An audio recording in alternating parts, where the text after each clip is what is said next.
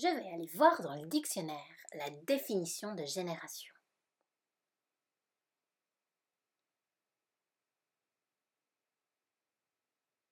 Je cherche la bonne page.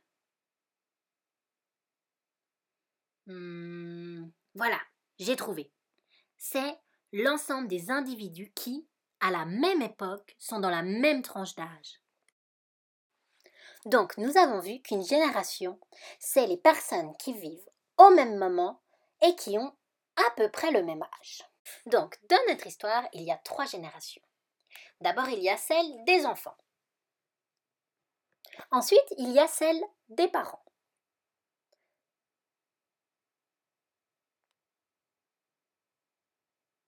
Et puis finalement, celle des grands-parents, donc les parents de nos parents. Donc dans l'histoire, on peut voir que l'enfant c'est Annick.